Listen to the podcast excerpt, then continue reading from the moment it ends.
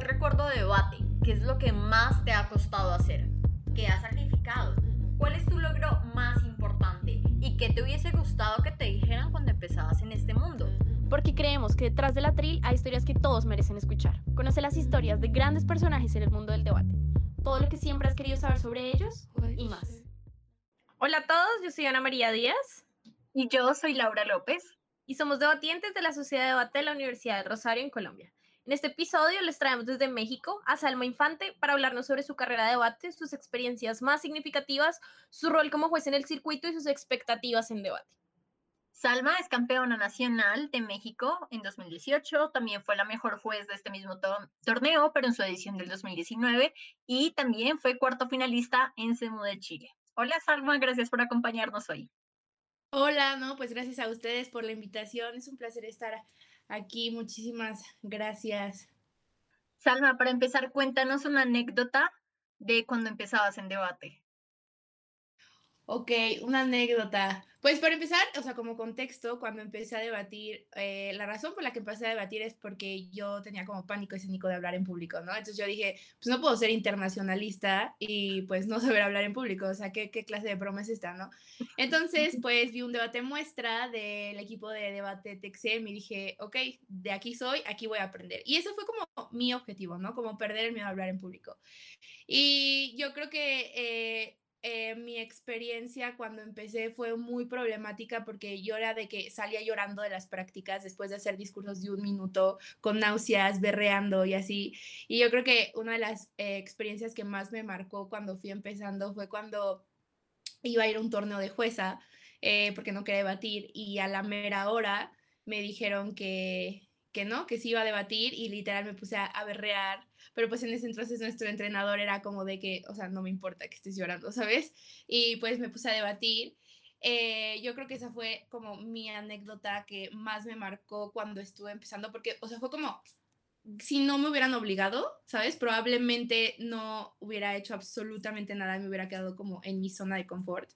Entonces creo que eso fue como mi punto de partida eh, en debate, ¿no? Que me hayan, eh, como de cierta manera, pues sí, forzado, pero al mismo tiempo, pues, este, incitado a, a, cumplir mi objetivo de por, por, el cual entré. Y cuando empezaste a coger más confianza en ti misma, o sea, cuando cambié esa salma de no puedo pararme a hablar siete minutos sin llorar. Creo que justo fue en el eh, pre, prenacional del 2017 eh, fue muy curioso porque eh, Mariana Morales eh, como que siempre, o sea, siempre le dijo a David como, bueno, eso es lo que me platicaba ella, como pues Salma tiene talento, ¿no? O sea, como solo falta apoyarlo de cierta manera. Entonces ella dijo como yo voy al nacional con ella. Entonces me puse a debatir con ella en el pre-nacional y creo que ahí fue cuando sentí el, el, cambio. O sea, como que yo nada más necesitaba que alguien confiara en mí o que alguien me dijera como, o sea, lo peor que puede pasar es que hagas el ridículo, pero eso, o sea, pues viéndolo en, comparativa con lo que puedes ganar, pues nadie se va a acordar, todo el mundo hizo el ridículo alguna vez, ¿no? Y pues creo que a, partir del pre-nacional fue cuando sentí el cambio, o sea, pero, pero cañón, o sea, en serio me acuerdo perfecto del debate, una emoción este, sobre la Fórmula 1 o algo por el estilo, y, me sentí y terminé mi discurso y dije, ok, así se siente no hacer el ridículo. Y ya a partir de ahí todo empezó a cambiar para bien. Salma, cuéntanos un poco sobre tu primera experiencia en Semude, que fue Semude Guatemala, al que fuiste como juez. Entonces, ¿cómo es pasar de unos meses antes, porque el Nacional de México, si no estoy mal, es antes de Semude? Sí. Em, entonces, de empezar a perder el miedo a tener que ir a un Semude a juzgar y de repente tener que darle feedback a debatientes eh, que tienen un nivel competitivo muy alto. Y no solo eso, sino tú en ese Semude estuviste en el equipo de Masters con dos personas muy, pues digamos, como muy reconocidas eh, y muy importantes en ese momento en debate, que eran David Alatorre y Luisa Salazar. Entonces, ¿sentiste presión también de ser como la, la, la, niña que está empezando en el grupo, que hasta ahora está como cogiendo el ritmo? Cuéntanos un poco. 100% sentí presión, pero fue extraño porque antes de que em, de ir a Semude, pues yo tenía la esperanza de todavía ir a debatir, porque justo fue lo, de que les platico, de que fue como el switch de que ya empecé a debatir como un poquito mejor y todo, y pues me fue relativamente bien en ese nacional, que justo como dice Ana María es antes de, de, ese mude. Entonces, eh, pues que, o sea, me fue súper bien, quedé como cuarta mejor oradora general, o sea, fui la, la persona de Texem que fue la mejor oradora, nada más quedaron arriba de mí los que fueron campeones ese año, que fueron Tito y Tere, eh, y Julio, ¿no? Que también fue finalista. Y fui la mejor oradora novata. Entonces me fue súper bien y yo dije, como no, o sea, probablemente me den el chance de, ¿sabes? Como debatir. Al final no, y está bien, porque justo ir de juez eh, me ayudó a aprender muchísimo, pero definitivamente fue una experiencia un poco aterradora porque justo era como yo, o sea, yo dije, voy a empezar de panelista, ¿no? Porque pues no es como de que he sido como juez. Pero eh, la verdad es que creo que tuve buena escuela de jueces, creo que eh, tuve como buena escuela de jueces, entonces me fue bien en el examen, empecé de principal, estuve todas las rondas de principal, eh, di break y justo también me ayudó mucho a perder un poquito el miedo de como dar feedbacks y todo el hecho de que estaba en masters con pues dos personas súper talentosas que también aprovechaba que estaban debatiendo conmigo para pedirles algunos con consejitos de cómo ser jueza. Y este, pero sin duda sí fue como un poco aterrador, porque pues era como David a la Torre, que era como pues este, una persona como súper importante en ese entonces, y pues Brisa, que también crack. Entonces, este, sí me intimidaba un poco, pero ya después del de primer debate, que sentí, como era Masters y era como más chill y como más de broma y así, pues fue muchísimo más fácil. Eh, y sin duda me ayudó muchísimo para, para aprender sobre todo eh, como jueza recuerdo el último, la última ronda, la súper polémica, ya saben, la de la pedofilia, que me tocó en un debate en donde estaba Clara con Dani Orobio, estaba, este, mm, estaba Aida con, este, con Iván Olmos, o sea, era una sala muy buena, ¿no? Y me tocó un debatazo, o sea, yo salí del debate y dije como, o sea, salió bien, salió bien, y me acuerdo que todo el mundo estaba como pues hablando de lo polémico que fue, y yo me acuerdo que ese fue el debate en el que más aprendí en ese torneo este, y sin duda, pues fue como, fue cool ir de juez porque tuvo una perspectiva mucho más amplia para ya el siguiente año poder debatir. Hablemos justo de esa siguiente experiencia en Semude, que fue Semude Chile, donde llegaste hasta cuartos de final con Rubén. Como, cuéntanos anécdotas de ese Semude, como cómo la pasaron debatiendo, cómo sentiste que fue tu progreso. Pues eh, la verdad es que eh, yo iba un poco presionada y me acuerdo perfecto que eh, era algo que continuamente hablaba con Rubén porque había como esta maldición en México en la que si ganabas el nacional no hacías break en Semude. Y me acuerdo que un año antes Tere y, Tito rompieron esa maldición, pero pues yo iba como súper predispuesta, ¿no? Entonces yo estaba como, no, o sea, como, ¿cómo, ¿cómo va a ser el ridículo? O sea, tengo como una expectativa que cumplir y la verdad es que sobre todo a mí misma, o sea, porque yo no soy mucho de que, ah, como quedar bien con los, pero era como conmigo, era como, no, no la puedes como regar, ¿sabes? O sea, tienes que hacerlo bien. Entonces, este, eso fue algo que me causó un poquito de, de, estrés. Eh, al final creo que eh, lo, lo, manejé, lo manejé mejor de lo que creí, la verdad es que me sentí muy cómoda con Rubik's. Em, creo que eh, el problema fue también que, o sea, el contexto me ponía más nerviosa, que era pues en de Chile, ya sabes, todos estamos sufriendo y agonizando, entonces, pues eso era como otra cosa que, que abonaba a mi estrés constante, este, pero sin duda creo que, eh, creo que fue una súper, súper experiencia, la verdad es que creo que eh, eh, nos, fue, nos fue bien, mejor de lo que yo esperaba en mi predisposición de la maldición. Entonces, este, creo que aprendí mucho, me tocó me tocaron salas con gente súper talentosa. Me acuerdo, el mi debate favorito fue que estábamos en, en, una top room con Antonio y Javier, con María y, este, y Carmen justamente. No me acuerdo, creo que también estaba por ahí, este, ¿quién estaba? Mm, no me acuerdo, pero fue, era una sala increíble, ¿no? Entonces, como ese, tener ese tipo de, de, debates, también me acuerdo que estuve en una sala con Nando y con Ana María, eh, y también estaba Javier y, este, y Antonio, entonces e, esos, tener esos debates sin duda me ayudaron muchísimo para, el día, para ya como los torneos siguientes aquí en México, este, pues mejorar muchísimo, eh, a pesar de que no fue como esperaba yo, de que, no sé, a lo mejor seguir debatiendo con Rubén o algo así, o sea, en general creo que me ayudó bastante eso, y sin duda tuvo que ver también mucho ir de, de juez a de Guatemala. Salma, y cuéntanos un poco, digamos, antes de ese de Chile, pues tú recién eras campeona nacional. cuéntanos sobre ese Nacional de México para ti. ¿Era algo que lo esperabas con Rubén? ¿Esperaban ser campeones? ¿Cómo es pasar de el Nacional pasado como recién perderle el miedo al siguiente ya ganártelo? Pues justo eh, el, el CNE de 2017 yo salí tan conforme con, como con, el, eh, con la mejora personal que tuve que dije, yo no, yo no sé cómo lo voy a hacer, pero el siguiente CNE lo voy a ganar. Así no me importa, así que cuántas horas tenga que entrenar, cuántos eh, videos tenga que ver, o sea, yo, yo lo voy a ganar, o sea, no sé cómo.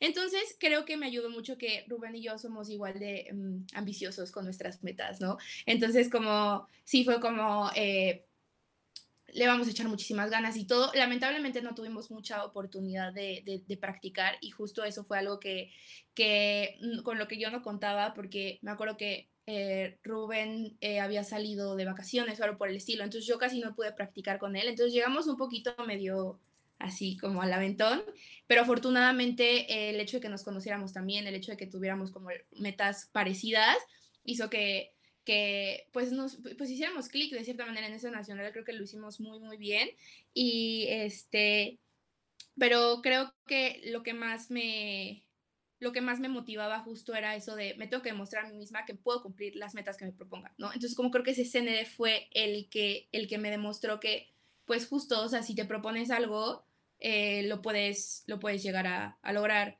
Entonces, este, pues fue muy cool, la verdad, o sea, sí era algo que yo esperaba hacer. Sin duda eh, me sorprendió al final que lo lograra, pero creo que, creo que ha sido mi torneo, o sea, el torneo en el que mejor me he sentido conmigo misma. Entonces, pues, eso me gusta.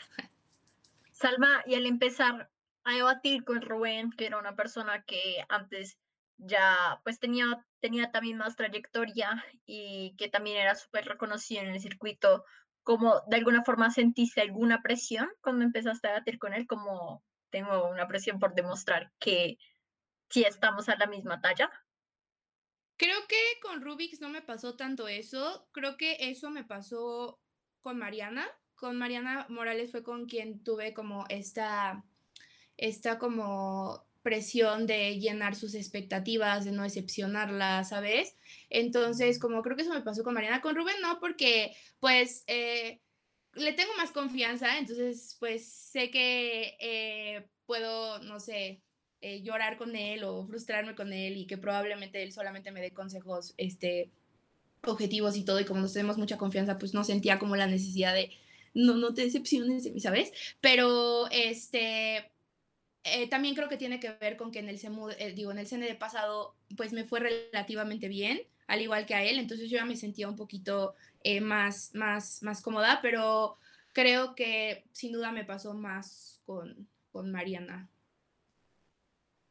Y hablemos un poco también de esa experiencia de, de ya que tocas pues el hecho de que fuiste con Mariana. Cuéntanos cómo cuéntanos cómo se sintieron en rondas como, y compara un poco la experiencia que tuviste con Mariana en Semu de Perú a la que tuviste con Rubén en Chile.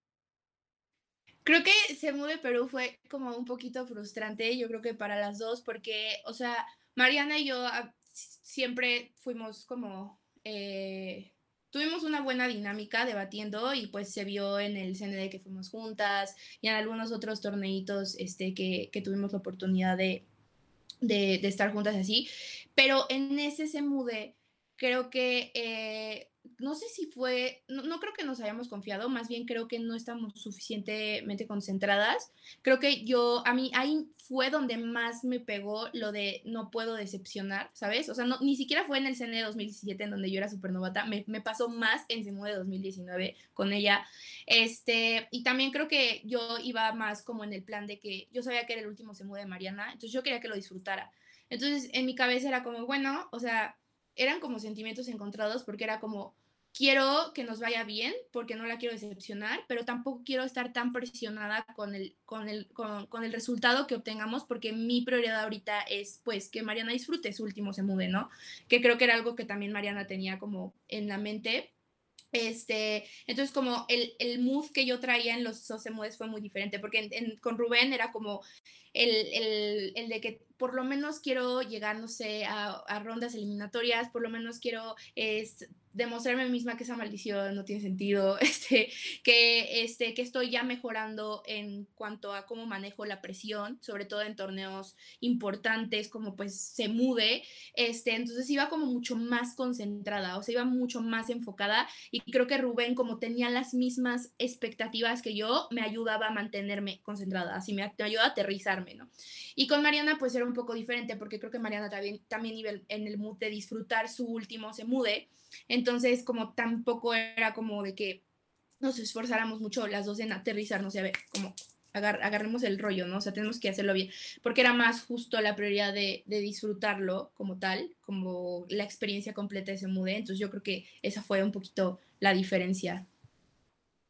¿Cuál crees que fue el momento más difícil de ese mude de Perú? Híjole, yo creo que el último día, porque Mariana y yo veníamos de así de el segundo día de rondas fue catastrófico, o sea, de que real las dos solo estábamos de qué estamos haciendo, o sea, como, ¿por qué nunca habíamos tenido debates tan malos? Entonces fue como, ¿qué estamos haciendo? ¿Por qué le estamos regando tanto? Entonces al día siguiente yo, nosotros sabíamos que si no hacíamos, o sea, si no nos iba bien en rondas cerradas, pues ya, adiós break de se mudé y yo me iba a sentir súper mal porque, o sea, como era el último se mudé de Mariana y no íbamos a hacer break. Entonces, creo que el momento más difícil fue justo la primera ronda de ese día porque fue de, ok, aquí eso, eso es todo, nada. Entonces, creo que fue como súper catártico ese, ese momento porque eh, fue como de arrepentimiento por no haber tenido como esa, esa cabeza fría desde el principio pero también fue como de súper inspirador porque fue como, bueno, ya, es lo último, tenemos que darla toda y ya, yo creo que fue ese momento. Salma, y cuéntanos un poco, digamos que últimamente te hemos visto juzgar un montón y sabemos que como juez tuviste un gran desempeño en el Nacional pasado, siendo la mejor juez en el Nacional de México. Cuéntanos un poco con este nuevo rol que estás teniendo en el circuito, ¿planeas quedarte juzgando? ¿Te gusta más juzgar que debatir? ¿Quieres ir al próximo Semude si es que hay de juez? Eh, últimamente la verdad es que he tenido un poco de crisis existenciales con respecto a qué quiero hacer en debate, porque creo que algo que me pasó fue que eh, yo, o sea, sí disfruto mucho ser juez, o sea, amo ser juez, creo que a mí me gusta mucho eh, poner un granito de arena para que el circuito crezca y creo que al dar feedbacks, a, o sea, feedbacks en, en, las rondas y dar feedbacks personales y dar talleres y todo, estoy aportando, estoy regresando tantito de lo que el circuito me ha dado, entonces es algo que genuinamente disfruto y me hace muy feliz, pero también amo debatir, o sea, como me encanta, me encanta eh, y el problema es que últimamente la razón por la que he sido más juez es porque, pues, o sea, técnicamente eh, las dinámicas de parejas como que cambiaron drásticamente en, en Texem, eh, pues la verdad es que yo desde antes, desde que empecé a debatir, les, yo siempre fui de la que estaba en contra del sistema Texem, que era rotar parejas todo el tiempo. O sea, yo siempre quise tener, como ya sabes, tener esa dupla que, con la que todo el mundo te, te relacionaba. O sea, yo, ese siempre fue mi sueño, ¿no? Entonces yo siempre insistía de, no, hay que tener duplas, este, como... Eh, fijas y de hecho eh, mi, mi, mi, como goal era debatir después de se mude Chile con Rubén, al siguiente se mude con él, ya después no se pudo por muchas cosas, pero como yo quería quedarme con una pareja, ¿no? Entonces ya después este, pasó todo y empecé a como a, a acomodarme mucho con Benja, que creo que es como la mejor pareja de debate que he tenido y, y, ya después pasa, o sea, pasaron un montón de cosas, pasó lo de World Tailandia y luego pues Rubén y Ben hicieron clic y ya soy la más feliz por eso porque soy su community manager, soy como su fan número uno y aparte su representante.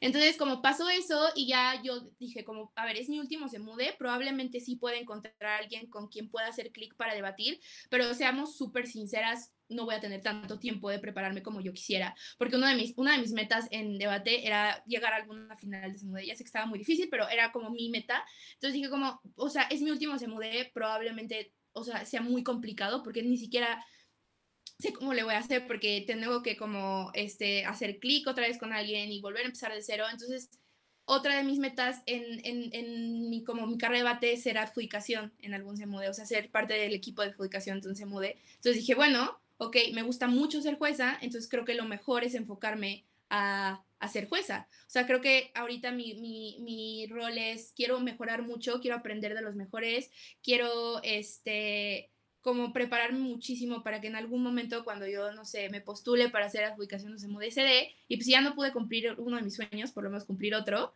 este, y por medio de, pues, dar talleres, por medio de seguir siendo jueza, regresarle un poquito al circuito de lo que me ha dado.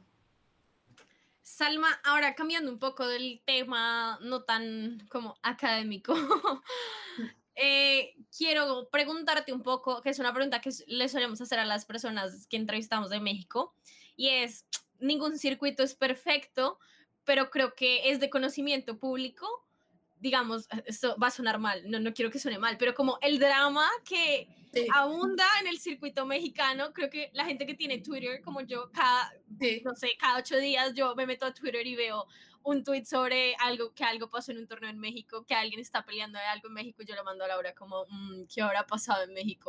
Ahora que... Como, como, ¿qué piensas sobre eso? ¿Cuáles crees que son los principales problemas que tiene el circuito mexicano para que sea una, digamos, una constante como pelea, por decirlo así? ¿Y cómo crees que los pueden solucionar?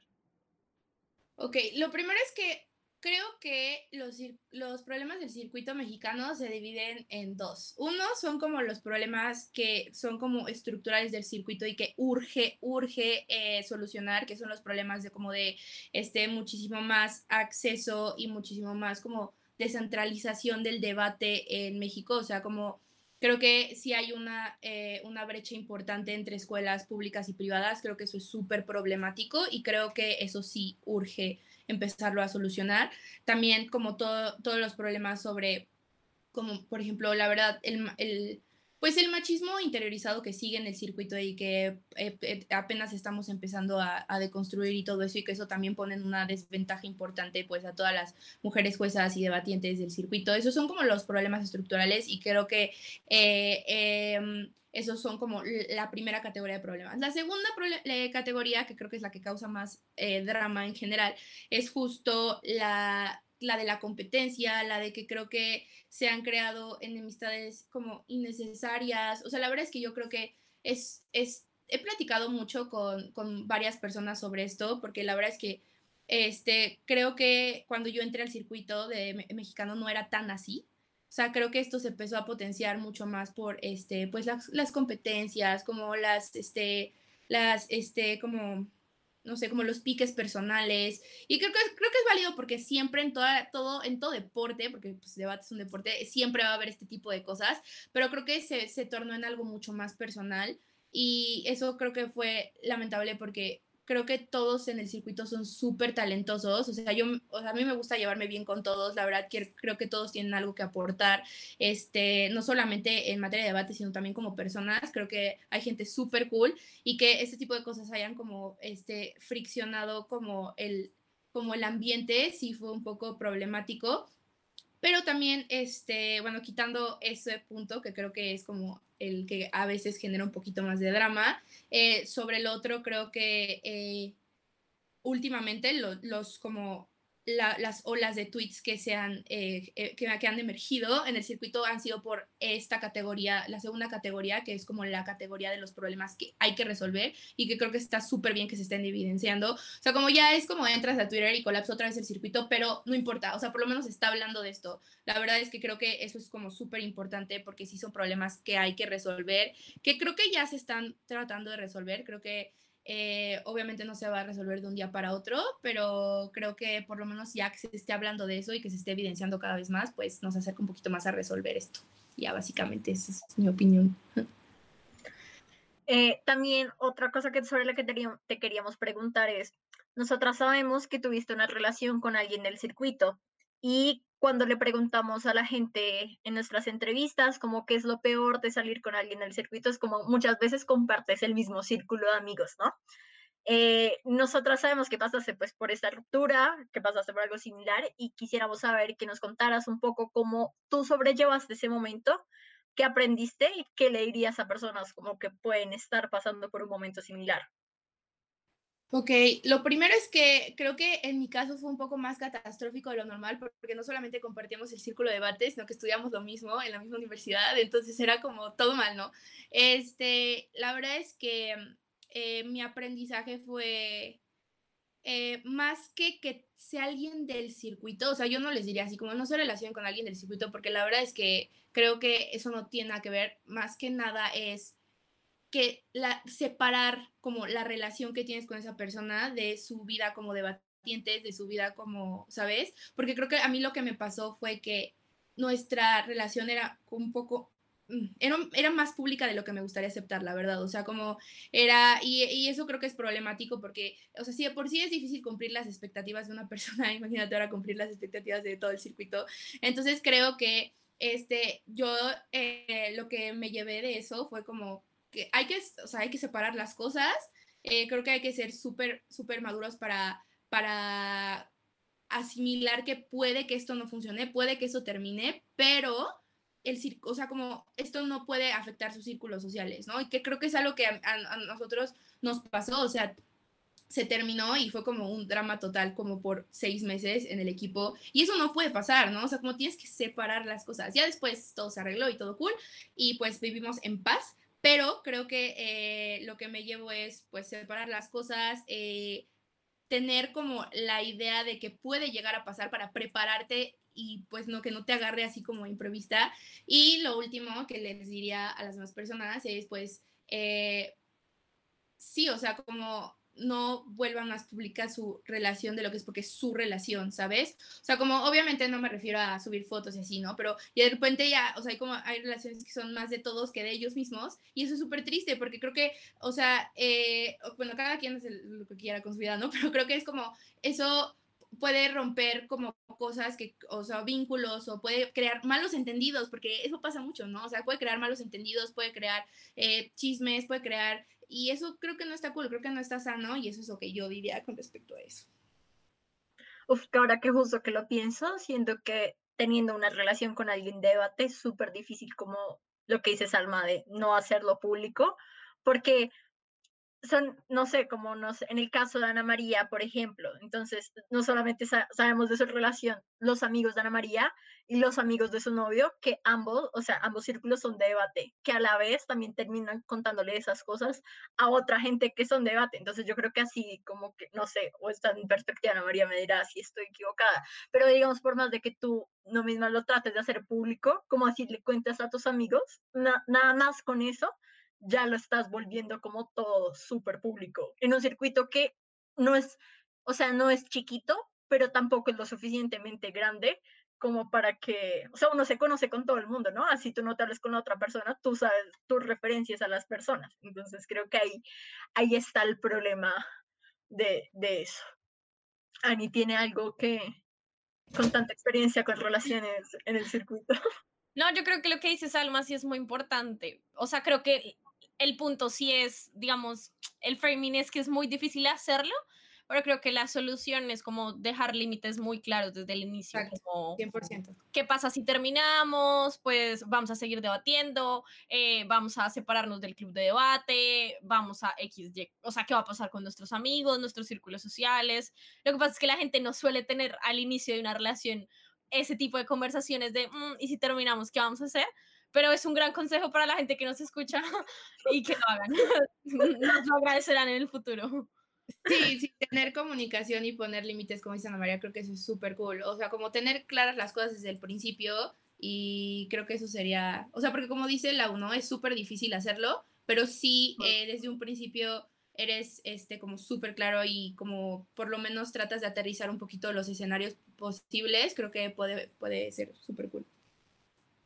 Bueno, Salma, ahora vamos a pasar a nuestras preguntas rápidas y ya, no tienes mucho tiempo para responderlas. Tienes prohibido pensar mucho tiempo, en especial en ciertas preguntas.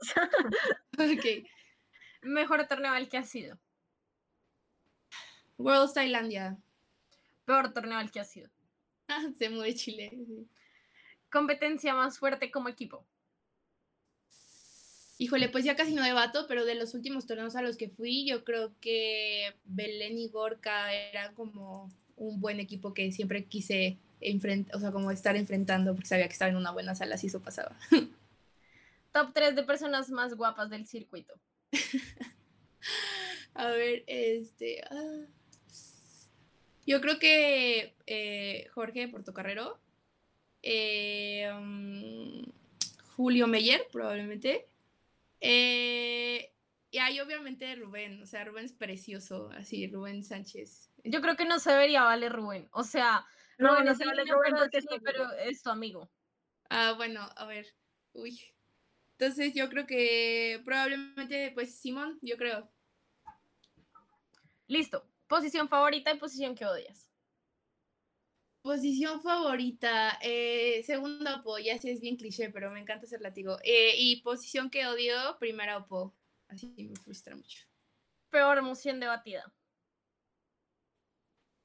Em, creo que es una que fue en el México Debate el del año pasado, que era como de que, lo, que podían haber eh, periodistas hombres en marchas separatistas. Fue problemático bastante.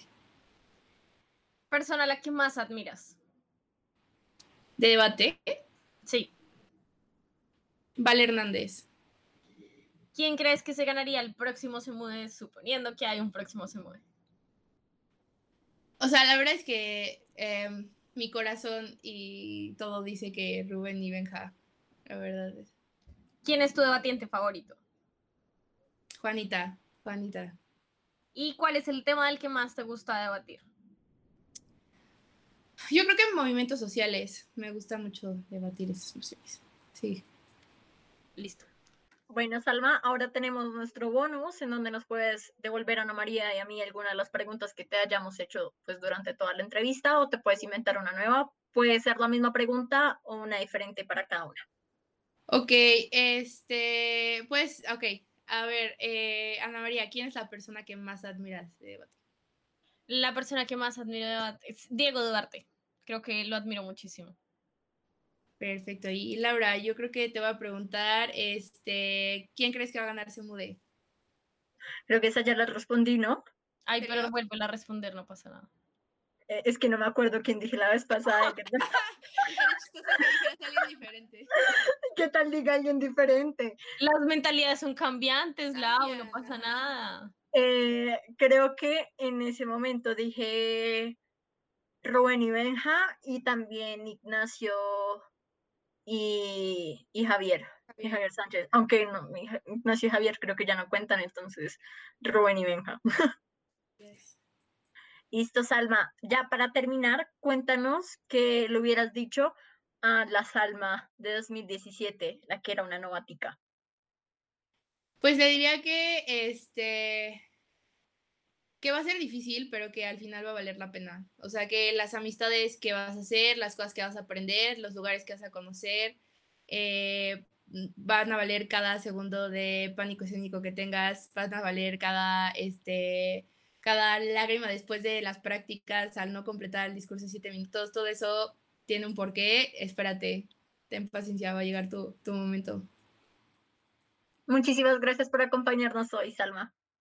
No, gracias a ustedes por la invitación, Laura y Ana María. Un gusto. Gracias también a las personas que escucharon este capítulo hasta aquí. Recuerden que nos pueden seguir en Instagram como arroba detrás de la tril y síganos también en Spotify para que no se pierdan ninguno de nuestros episodios. Chao.